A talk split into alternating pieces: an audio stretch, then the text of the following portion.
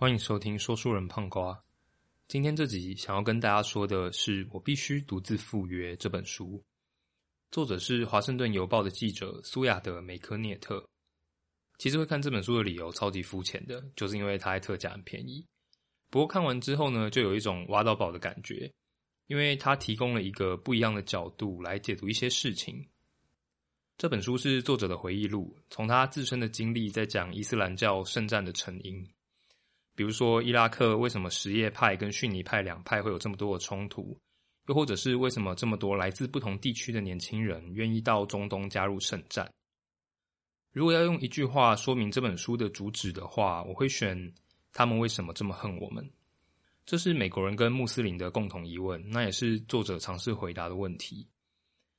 其实我一直在想，这本书到底适不适合当做第一集的主题？毕竟它的内容是在讲从误解跟偏见变化到歧视还有仇恨的历程，就不确定说这么沉重、这么哈口的东西到底当第一集好不好。不过一方面是去年看过这本书之后，也还蛮感慨的，就觉得很多社会的对立，比如说台湾以前的蓝绿之争，或者是我们去年才看到美国选举的分裂，这个都是来自于人与人、民族与民族之间的不了解，那也都会造成很大的社会成本。另外一个是我必须承认，我自己以前也对伊斯兰教的印象不是很好，就觉得他们是个充满压迫、不合理规则的宗教。但是呢，看完这本书之后，也去查了一些伊斯兰教相关的东西，就发现以前会这样想，其实就是对伊斯兰教的了解太浅、误解太深。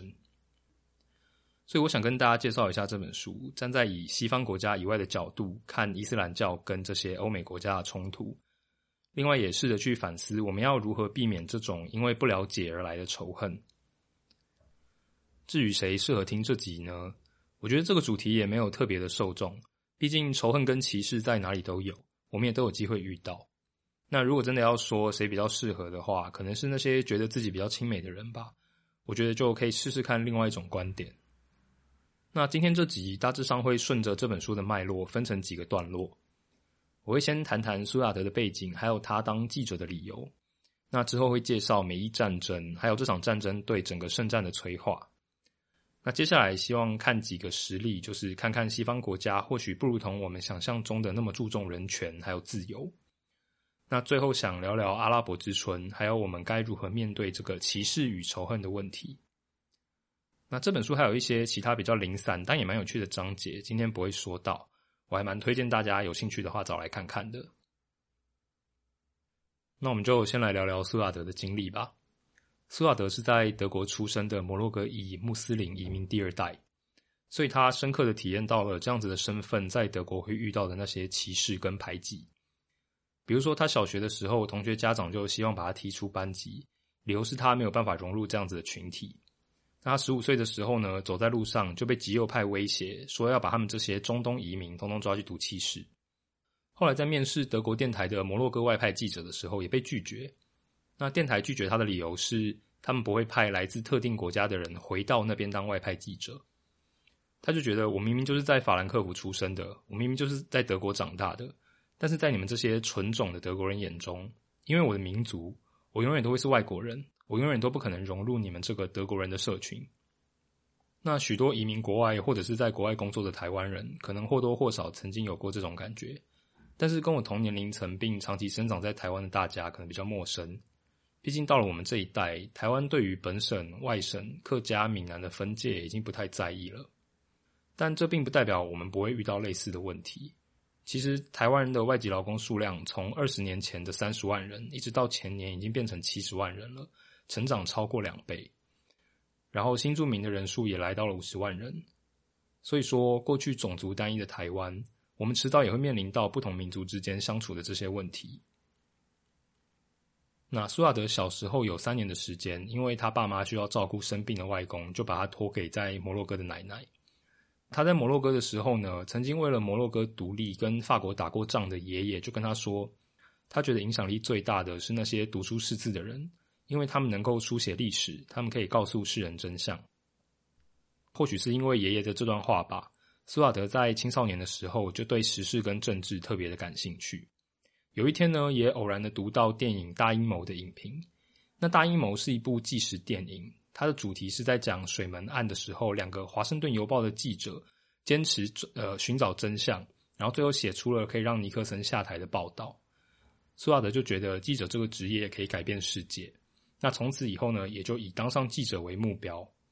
那一开始就写一些社区新闻，像是什么小学生种花啊，或是谁家又因为小狗乱尿尿就吵架了这样。后来呢，申请上了德国最好的新闻学院。之后就当独立记者，就是帮一些电台啊、周刊之类的写文章。后来就发生了九一一事件。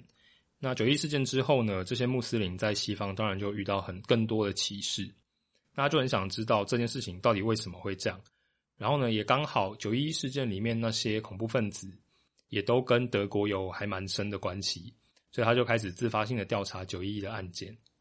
然后在这个时候呢，就认识了华盛顿邮报在柏林的主管 Peter。那也得到了跟他一起做专案的机会，之后更成为《纽约时报》《华盛顿邮报》的特约记者。那前面也提过，这本书的内容跟圣战很有关系。那苏亚德自己的生涯也有很大一部分是在报道圣战组织的目标，还有这些圣战士加入他们的理由。他也希望可以借此厘清穆斯林跟西方国家长期以来分裂的原因。促成他走上这条路，其实也是一次的采访经历。当时他就正在为《华盛顿邮报》写九一一相关的报道。那在一次审判之后啊，记者们就邀请到来作证的九一一受害者家属跟他们聚会。那在这个聚会之中，受害者家属就说，他在责怪恐怖攻击的同时，也想要骂美国政府跟新闻媒体。为什么没有人告诉我们，原来有一群人这么恨美国？政治人物什么话也没说，你们这些新闻记者也从没有报道过。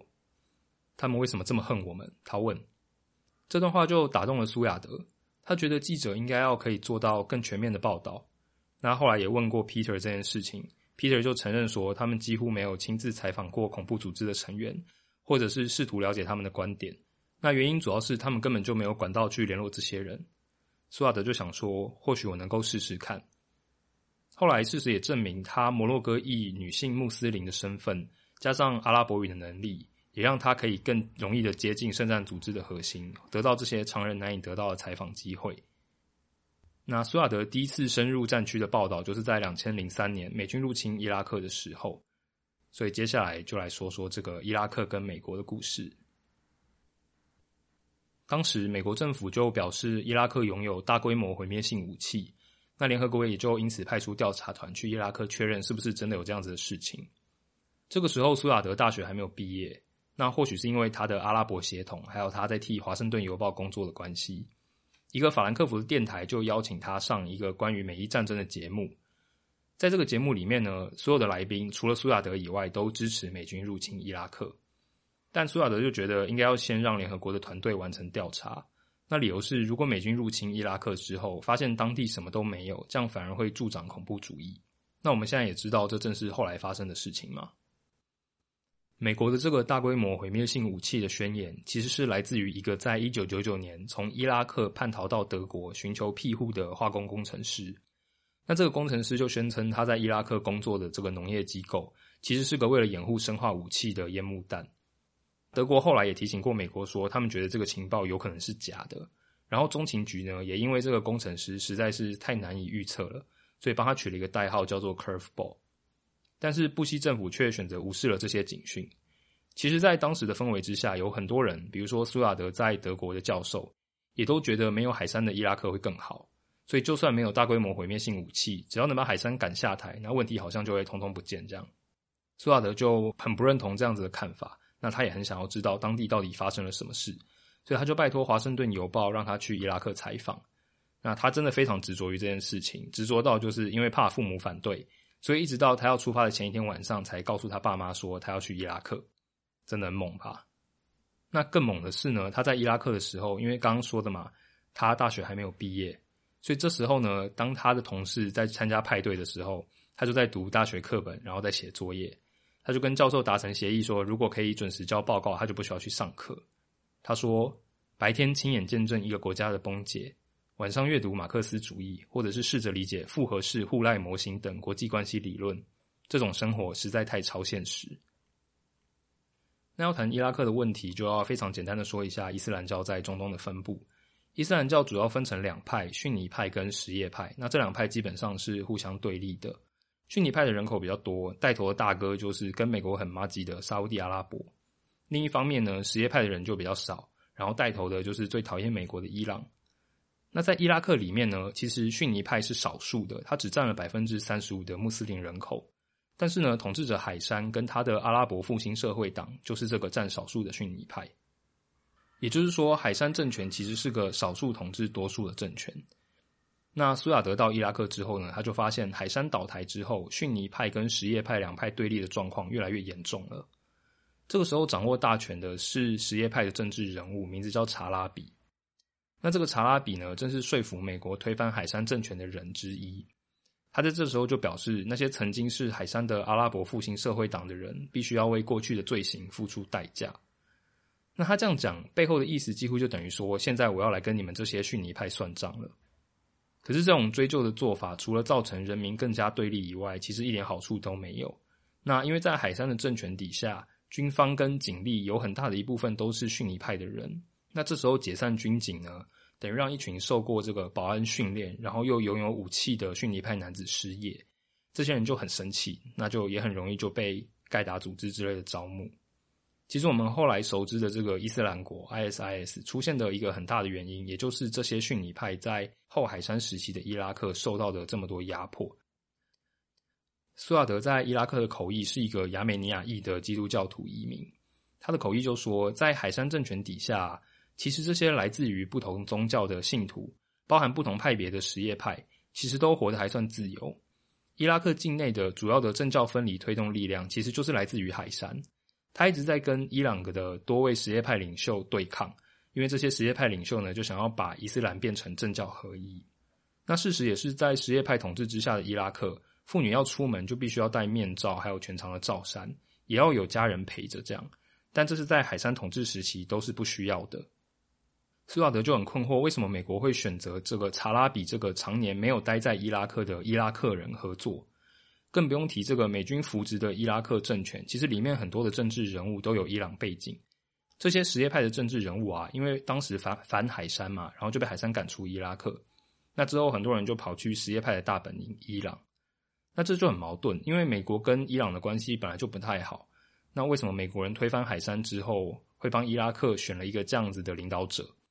苏瓦德就觉得西方的政治人物是真的想要替伊拉克开创更好的未来吗？这时候就有个美国同事就跟他说，其实多数的美国人不会这样想，因为像查拉比这类的人，他会说英文，他也在美国念过书，所以他很了解要怎么样跟美国人沟通。那虽然听起来很荒谬。但是交际手腕对于这是这些政治人物来说，或许更重要。那为了调查什叶派跟逊尼派的冲突，苏亚德就联络了一个什叶派的政治人物艾奇拉哈希米，就希望可以采访他。那哈希米是伊拉克临时政府之中唯三的女性成员之一。她在海山的统治期间呢，曾经代表伊拉克政府跟联合国协调用石油换粮食的计划。那如果什叶派在海山的统治之下，真的如同宣称的一样被压迫，那这个什叶派的女性哈希米，她又是怎么在海山政府里面担任高官的呢？哈希米就同意隔天跟他一起吃午餐，然后也在电话里面呢表示他很担心会发生更多的血腥冲突，造成国家的崩解。结果隔天苏亚德尝试联络哈希米，但却联络不到他，然后就发现哈希米被枪手伏击身亡。苏瓦德就觉得，虽然伊拉克本来就不是民主国家，但至少像哈希米这种不同教派的女子，在过去的时候可以接受高等教育，然后也可以进入政府。那或许西方国家不认同伊拉克的体制，但是他们的政治人物跟外交顾问是不是没有做好他们的工作？首先是他们并没有认真想过，将西方的民主体制强加套用到其他国家上会产生什么后果。那再来是他们在不够了解伊拉克当地的政治情势之下，就推了亲伊朗的什叶派上台。那伊拉克人其实并没有从这样子的解放里面得到什么好处，反而还将整个伊拉克政府推向了伊朗阵营。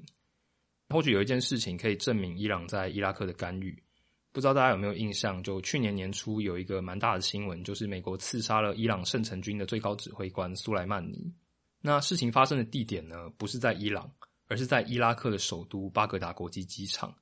从这件事情，我们也可以看出，就是伊朗的手在伊拉克里面其实是蛮深的。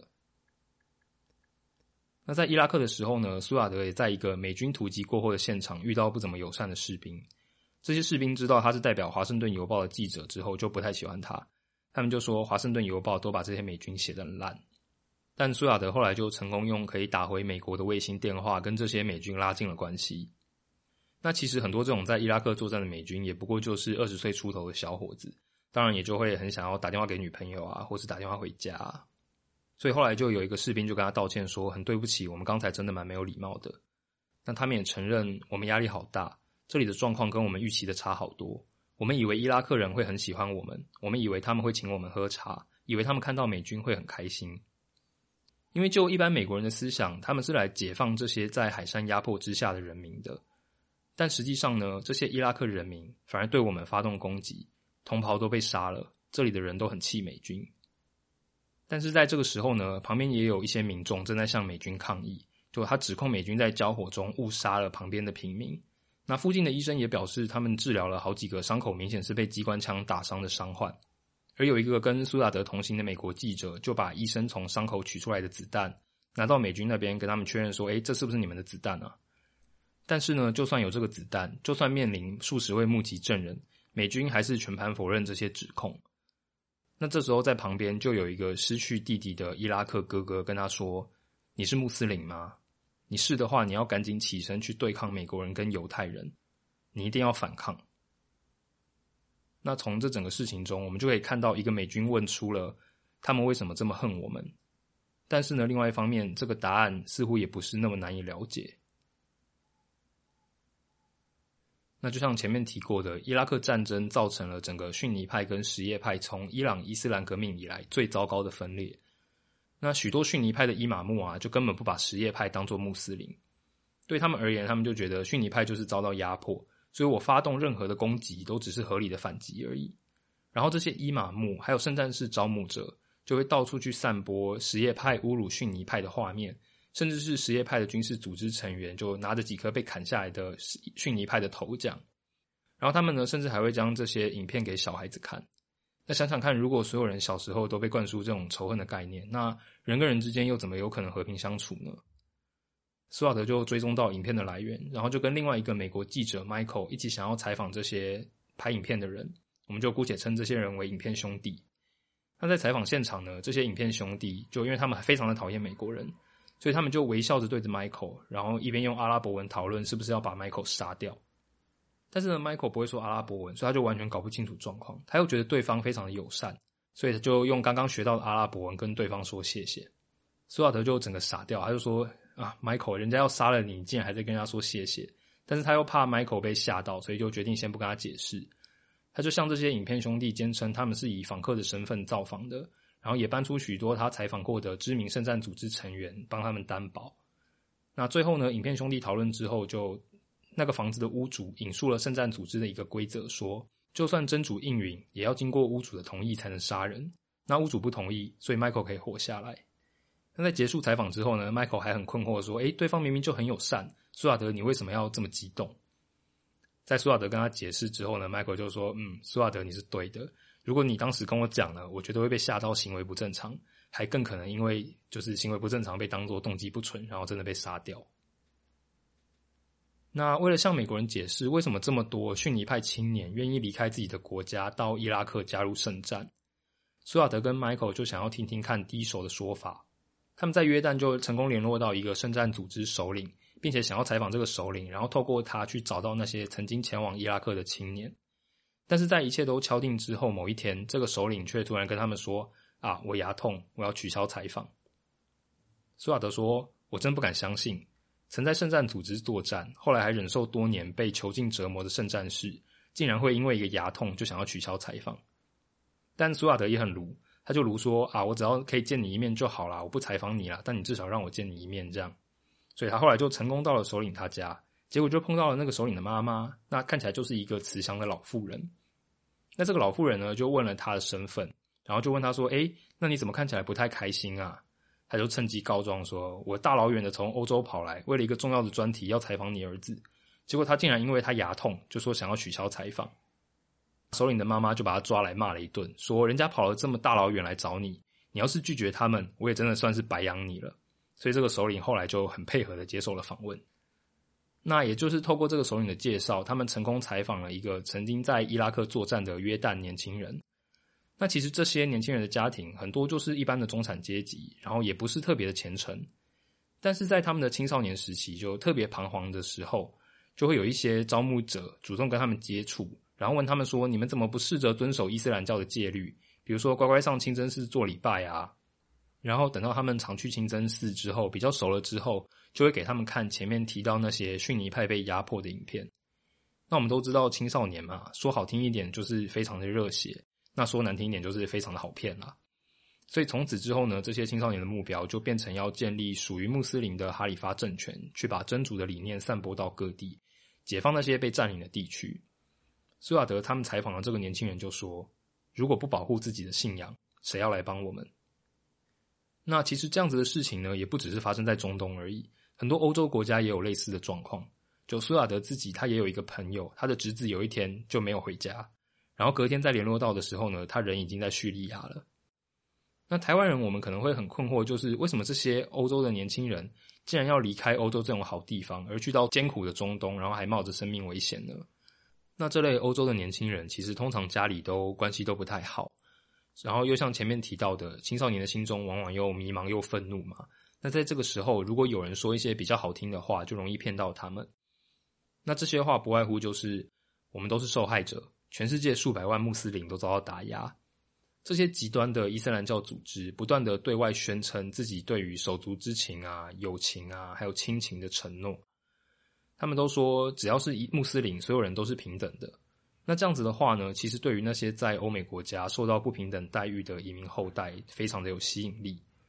那前面就说过嘛，这些移民二代在西方国家多少会受到排挤，所以就很难对这些国家产生认同感。苏亚德在比利时就曾经采访过一个年轻人，他就说：当你有成就的时候，摩洛哥说你是摩洛哥人，比利时说你是比利时人；但是当你犯错的时候呢，摩洛哥又推说你是比利时人，比利时又推说你是摩洛哥人。那在他们这种找不到归属感的时候，这些极端伊斯兰教组织提出的愿景听起来就特别的美好。人类，我们毕竟是社会动物，我们总是会不断的期盼得到别人的回应，然后被整个社会接纳。那所以是这，这也是为什么这些社群媒体，像是脸书啊、Twitter 这么容易上瘾的原因。而当这个极端的伊斯兰教组织也就直接攻击我们这种最核心的需求的时候，当然就不难想见，会有许多年轻的欧洲人愿意离开现代化的欧洲，去加入第三世界的圣战。我不知道大家是不是曾经有过。不知道为了什么活着的时候，但我曾经有过这种时刻。那时候我也不是没事做，但是就总觉得人生好像少了什么。就算做一些开心的事情，也都会觉得说这些快乐都很短暂，也都是虚幻的，就好像找不到人生的意义。那我现在相信这个问题是每一个人自己都要面对、自己都要解决的。但是如果在你迷惘的时候啊，有有心人是刻意接近你，并给你一个意义，就是圣战。那难免会有很多就是不够坚定的青少年被鼓动。那这本书的作者苏亚德也就怀疑说，如果在他年轻的时候，在他最愤怒的那个时候，没有亲情跟友情的支撑，再加上如果又碰到这些有心人士，他是不是也会变得这么激进？那苏亚德朋友的侄子最后怎么了呢？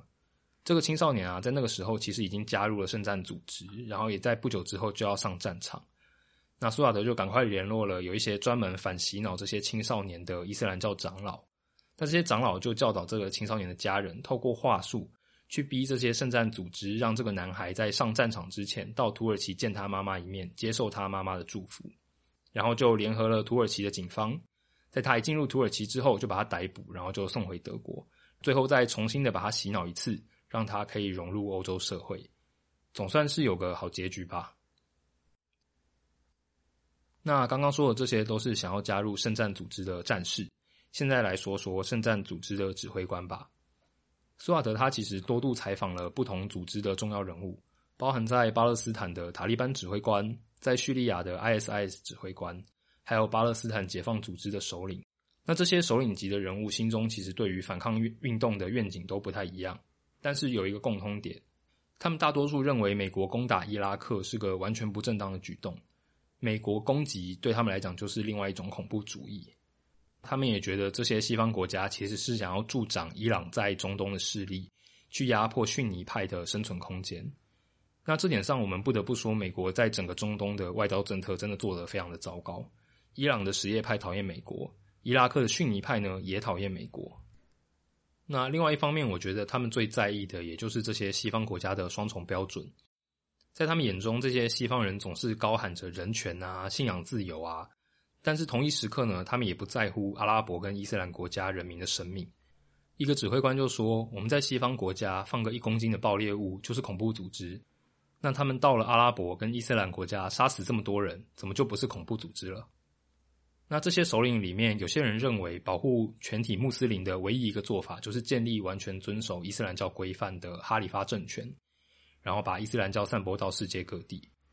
但也有更务实的人，塔利班的指挥官就说：“我们其实根本不期待美国会有什么改变。如果美国跟西方国家真的想要跟穆斯林和解，那他们就要改变他们的世界观，不能强硬的以自己的立场和出发点来对待这些穆斯林还有中东国家。”我们不想刻意找美国的麻烦，只是不希望让别人告诉我们该怎么生活。有些激进的军官就认为他们要坚持伊斯兰文化，女人只要是真正的穆斯林，就会很乐意的把脸遮起来。但是也有很多人懂得尊重女性选择的权利。整个圣战组织里面呢，其实也有许多不同的声音，但他们共同的目标都是希望穆斯林可以拿回自主权，然后不要再被别的国家左右。那伊拉克的故事就说到这边。接下来就来讲一个跟美国的秘密监狱还有虐囚有关的故事。两千零四年的时候，苏亚德有一天在德国就接到一通电话。那电话里的人在确认他是新闻记者苏亚德之后，就跟他说，他叫做哈利德马斯里，他在马其顿共和国被绑架，然后被带到阿富汗刑求。他想要跟他说他的遭遇，然后希望苏亚德可以报道这件事情。苏亚德就赶快跟他说：“你不要在电话里面讲这个，去去买一支预付卡的手机再打给我，我们当面谈。”那这个马斯里的故事呢，也真的蛮惨的。他只是想要去马其顿共和国度个假，结果到了当地就被海关人员扣留，关到小房间之后呢，这些人就指控他是恐怖分子。马其顿的人员就先问他说：“你是不是跟盖达组织啊、穆斯林兄弟会有关？”但是真的无辜的马斯里，他也就只能否认。然后在二十三天之后呢，马其顿官员就把他转交给国籍不明，但根据他自己的猜测是美国的情报官员，他就被送往阿富汗。然后一下飞机之后就被铁链绑住，然后被不断的殴打。最后经过五个月的刑求之后，他在没有被判任何罪的情况下被释放，然后被送回马其顿。那马斯里描述这段经历的时候的反应啊，就让苏亚德想到他在伊拉克遇到那些战地人民会有的创伤后症候群。所以他就觉得马斯里很有可能的确有经过一段非常糟糕的时候。后来呢，德国警方也受理马斯里的报案之后呢，也真的从他的头发里面验出了他曾经经历过一段压力很大的时期。但是马斯里的这个指控呢，非常的大条，因为苏亚德当时代表的《纽约时报》如果刊登了这个新闻，那就会变成是对中情局还有对反恐战争的指控。所以苏亚德就选择先向德国情资单位的线人确认有没有这件事。那线人也证实说，德国情报部门啊，在苏亚德接到这通电话的时候，就知道有人打电话给他。那马斯里的经历呢，也并非子虚乌有。情报官员说，马斯里的确跟被监控的恐怖分子有所往来，但他本身并没有参与任何圣战相关的计划。所以整件事情中最大的谜团就是马斯里到底为什么会这么衰被抓走？最后作者就去翻找了九一一调查报告，那就发现里面提到的九一一劫机客。曾经在德国火车上跟一个叫做哈利德·马斯里的人碰面，好，两个人的名字听起来一模一样嘛。但是在火车上，这位马斯里他的名字拼法是 K H A L I D，而我们苦主呢的他的拼法是 K H A L E D，两个人的名字只差了一个字母，然后加上这个苦主的确有跟被监控的人往来过，所以就造成了整个事情。但其实刊载这篇报道的风险蛮高的，因为指控的对象很敏感，毕竟是中情局跟整个反恐战争嘛。如果这个报道里面有什么不对的地方，可能就会直接赔上整个记者生涯。那在报道刊出之前呢，他们也向德国政府询问过这件事情，但是外交部的发言人就警告他们说：“你们要看报道，就要有承担后果的心理准备。”那当然，最后他们还是刊出了报道，然后也并没有面对到任何来自政府的压力。甚至还做了几篇续集，比如说，其实德国政府在马斯里在马其顿共和国被抓的时候，就已经接到了有德国公民被移交给美国政府的消息。然后马斯里也在报道刊出之后呢，获得许多来自美国的关心讯息。这些美国人都说，我们其实很同情你的遭遇，我们不知道我们政府为你做对你做了这么糟糕的事情。那最终德国政府一直到两年之后的两千零六年才就此事道歉。美国方面呢，事后解密的文件显示说，中情局长决定不处分这些扣留马斯里的官员，他觉得在这种不确定因素很高的任务中，需要容忍误判。那中情局的监察长是持反面意见的，他就将此事上诉到了美国司法部，但结果最后被驳回。所以整个事件最终除了有三名中情局官员遭到口头警告以外，没有人受到惩罚。然后在马斯里的事件中呢，有另外一个狱友也受到了相同的待遇。那这个狱友被抓的最主要原因是什么呢？因为他曾经在电话里面用英文讲到轮胎 tire 这个字，那听起来跟北非地区的阿拉伯语的飞机很像。所以就被抓了。那整个事情也让苏亚德觉得说，我们这些来自西方的公民，尤其是政治领袖，怎么好意思在美国做出这些非法行为的同时，还指责你们中东国家罔顾人权？后来在二零一五年的时候，有德国报纸就指出马斯里企图加入 ISIS，苏亚德向他求证，但是他就不愿意透露。他就表示说，西方人最没资格谈人权。他们残暴的对待我跟其他人，却不用为罪行付出代价。他们很会指责别人，但却不愿意反省自己。那如果马斯里最终真的成为了圣战者，谁应该为此负责呢？马斯里的故事还有另外一个插曲。就几年之后呢，苏瓦德在巴基斯坦采访的时候，碰到了另外一个对美国有高度敌意的巴基斯坦记者。那这个记者对美国的敌意来自于美国用无人机轰炸巴基斯坦边境。那美国当时是希望消灭躲在巴基斯坦边境的塔利班还有盖达战士，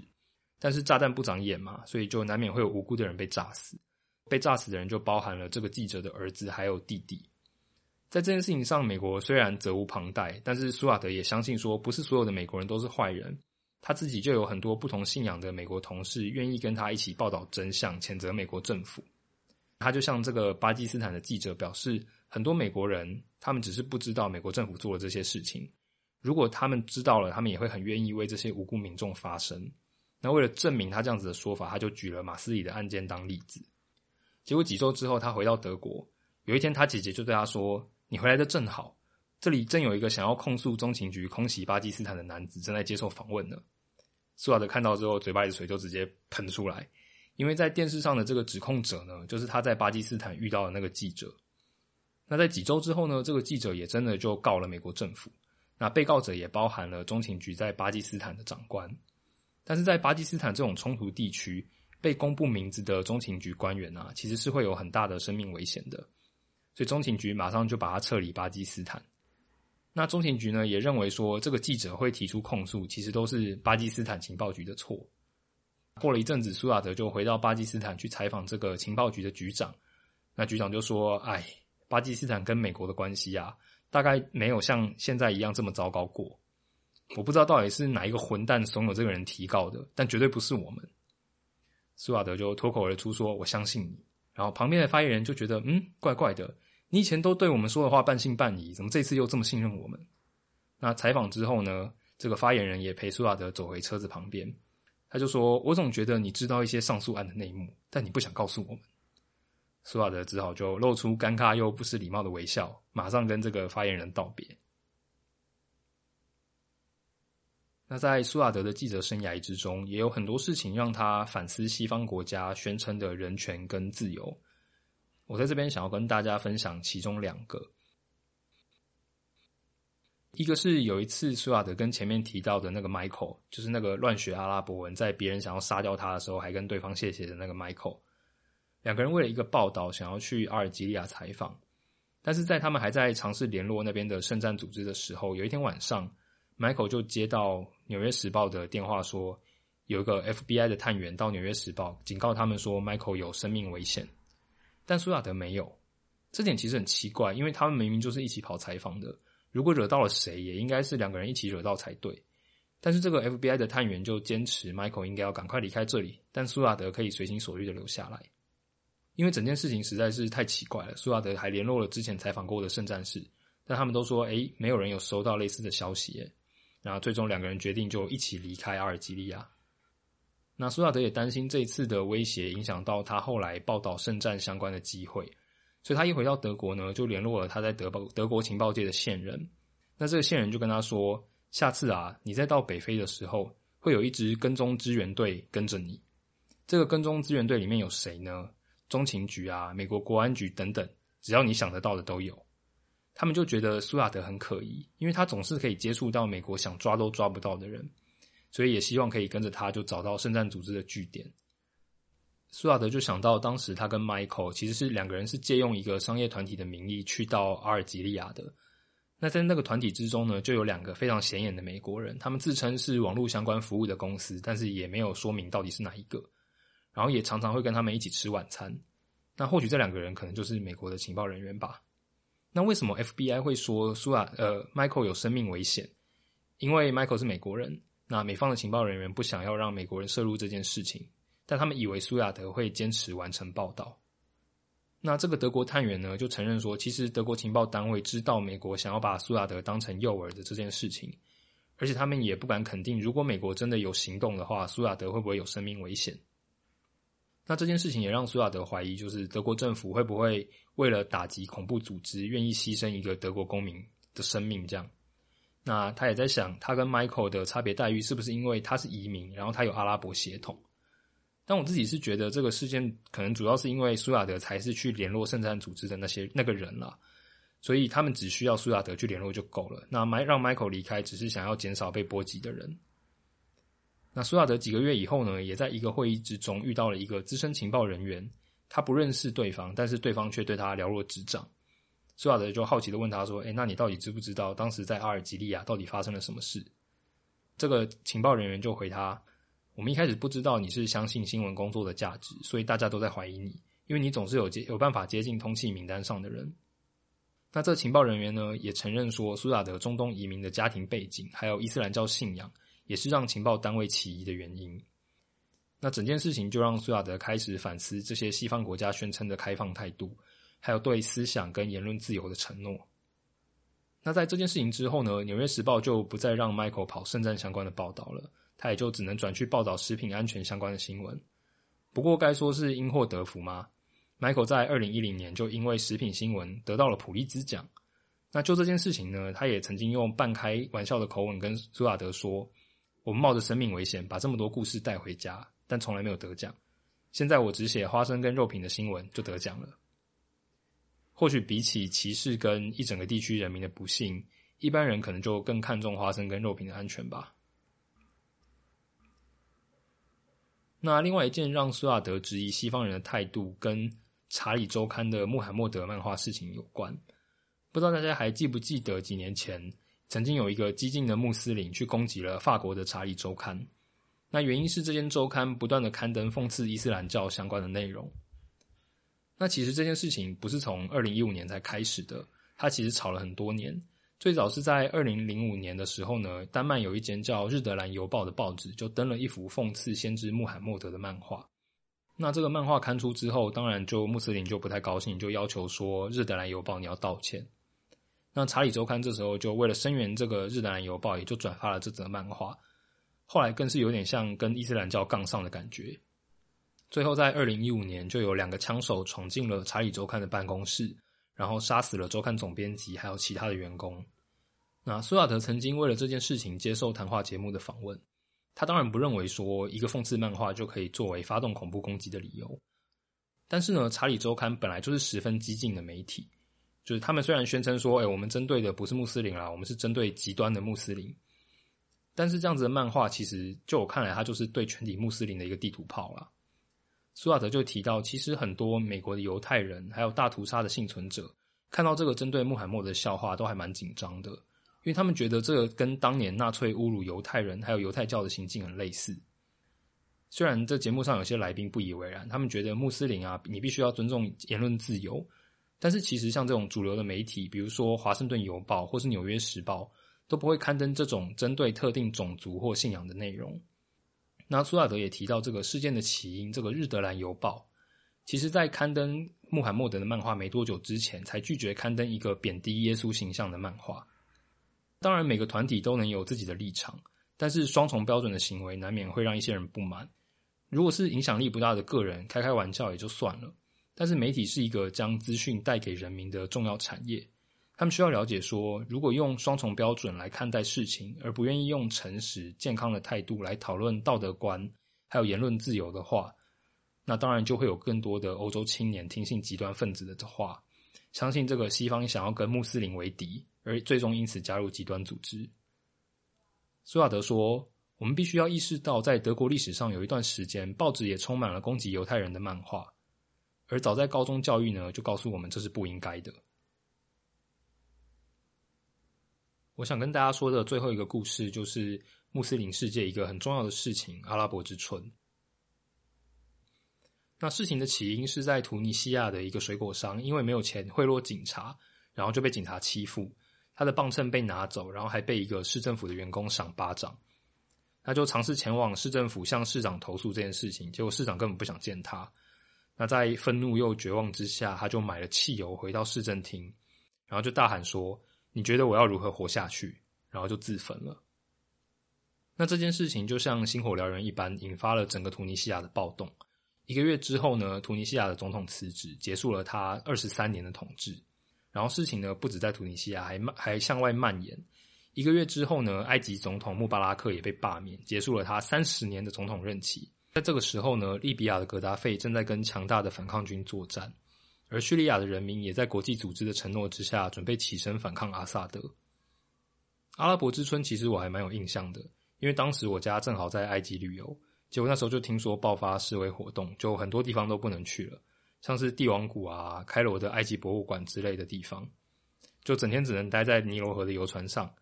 其实我们也没有实际上遇到什么危险啊，最多就是看到有一些据说是地方党部之类的地方的玻璃被砸破这样。不过当时其实也很怕，就是国际机场会停飞航班，所以后来旅行社有抢到机位，就改变行程提早回来。然后我们在去机场路上也看到了那个干道旁边都有一台一台的坦克在那边，就是维护秩序。不过呢，也因为就是不是原本的航班，所以我们中间就还到伊斯坦堡转机。但那时候是一月，所以整个土耳其冷的要死，但所有人根本就没有准备衣服，就很惨。那也因为这件事情，我对阿拉伯之春就特别有印象。那这些阿拉伯之春的抗争者呢，当然是希望国家能够有所改变。那他们也透过越来越发达的网络，在散播相关的讯息。那考虑到这些政权的集权统治手法，我觉得这个地区的人民的确有充分的原因起来抗争。但是随着时间过去啊。媒体跟西方国家领袖在提到阿拉伯之春的时候呢，都好像太乐观了。他们好像觉得只要把独裁者赶下台，那突尼西亚啊、埃及啊这几个国家就会瞬间变成注重人权跟自由的民主国家了。但其实我们也从伊朗的伊斯兰革命，还有美军入侵伊拉克的结果，我们可以看出这跟事实可能相差很远。这样子的革命很有可能只是把政权从一个独裁政府转移到另外一个独裁政府而已。那革命的另外一个隐忧，也是这种大规模的示威跟混乱，基本上为了圣战组织提供一个舞台，而媒体们往往又没有注意到这些图谋不轨的组织，或者是他们又根本不想注意这些跟阿拉伯之春这个欣欣向荣的民主氛围相冲的这些团体。对于圣战组织而言，他们觉得这不是阿拉伯之春，这应该是伊斯兰教与穆斯林之春。我觉得中东地区与北非地区的人民想要获得真正的民主跟自由，应该还有很长一段路要走。那阿拉伯之春给苏亚德的另外一个反思，就是很多媒体平台如雨后春笋般冒出来。那这时候呢，就很多公民记者啊、公民报道，但是这些没有经过专业新闻训练，然后又主要都是由社运分子写出来的报道，是不是真的算得上新闻呢？又或者是他们其实只是另外一个角度的偏激报道。如果这些报道都只报人民想听的，这样他们的世界观不就永远没有办法改变了吗？那其实我想想，这段话几乎可以拿回来直接套用到太阳花学运上。我就还记得我当时天天熬夜，就只是为了看相关的报道，还有事态的发展。但是在那个时候呢，台湾似乎也出现了各式的公民媒体呀、公民记者。那时候常常觉得说，这些新兴的媒体说的真好。但是随着时间过去，我就慢慢的发现，这些人的报道其实也就只是站在特定的立场而已，甚至可以指鹿为马。在学运期间呢，其实也只是我的看法跟他们的看法一致而已。那台湾的媒体问题到底是我们没有一个足够有新闻素养的媒体，又或者是其实台湾人根本就不想要一个中立的媒体呢？苏亚德自己也说过，其实作为一个真正的记者，是会被各方势力讨厌的，因为每个人难免都会有各自的立场。那这些立场呢，跟记者专注的真相，一定有时候会相互冲突的。但其实中立的报道是社会进步的原动力。我们已经看到了西方民众对穆斯林跟移民的不了解还有误解，造成了两边之间的对立。比如说，西方人因为不喜欢穆斯林。那这些穆斯林呢，就在西方国家找不到归属感，然后就会去听圣战招募者的话。那在政府方面呢，今天成为你找的这个中东战场，很大一部分也是因为西方国家在不了解当地的文化下干预而形成的。西方国家必须要理解，把自己的标准加诸在他人身上是很危险的。西方世界的自由民主可能并不完全适用于中东国家。如果说可以在满足伊斯兰的经典之下保障人民的生活，那我们又一定需要这个民主这样子的体制吗？或许有些人会说，民主制度才能保障人民的权利，但真的是这样吗？我们已经看到这些民主世界之中存在的秘密拘留中心啊、不人道的星球啊，还有大规模的政府监控，那这不也是违反人民的权利吗？另外，是更好的未来有赖于不同宗教之间的沟通。除此之外呢，更重要的可能是宗教之内的沟通。我们要知道，不是信仰让信众变得极端，而是别有用心的信众把信仰推向极端。就像是，其实，在伊斯兰教的经典里面，并没有要求女性要遮住脸庞，或者是要求男女要分开参拜。这些规则啊，追根究底，都只是有心人士为了各自的利益去曲解这些经典而已。这些极端的伊斯兰教组织的崛起，其实不是单一错误造成的。很多的政治领袖只在乎短期的解放，他们很清楚要如何玩弄弱势族群的恐惧还有绝望，然后他们也可以从散播仇恨之中获得益处。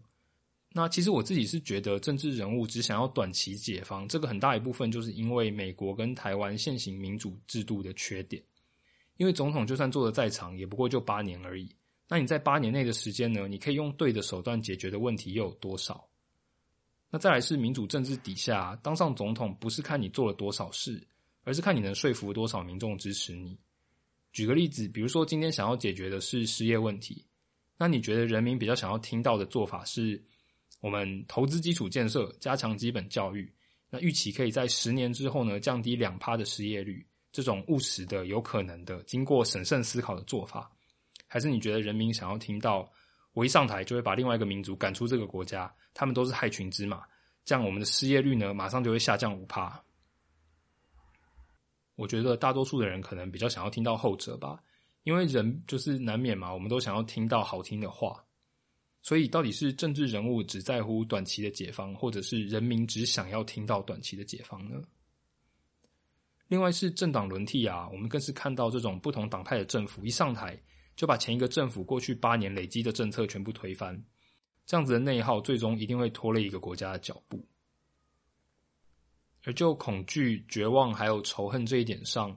我们必须要让不同意识形态的人理解彼此。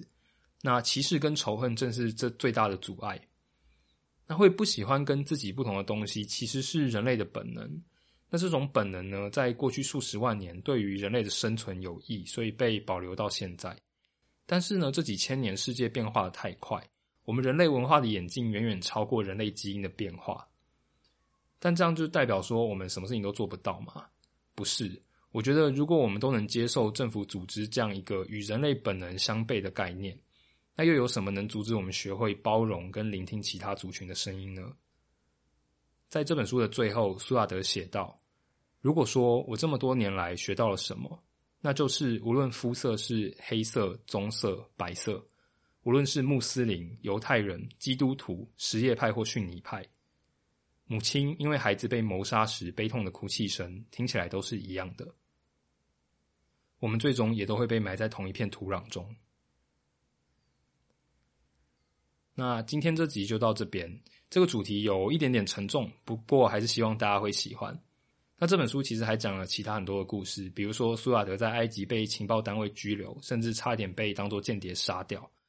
还有他揭发了 ISIS 里面一个刽子手的身份的过程，或者是欧洲难民潮可能造成的问题等等。我觉得这本书真的蛮发人深省的，也就蛮推荐的。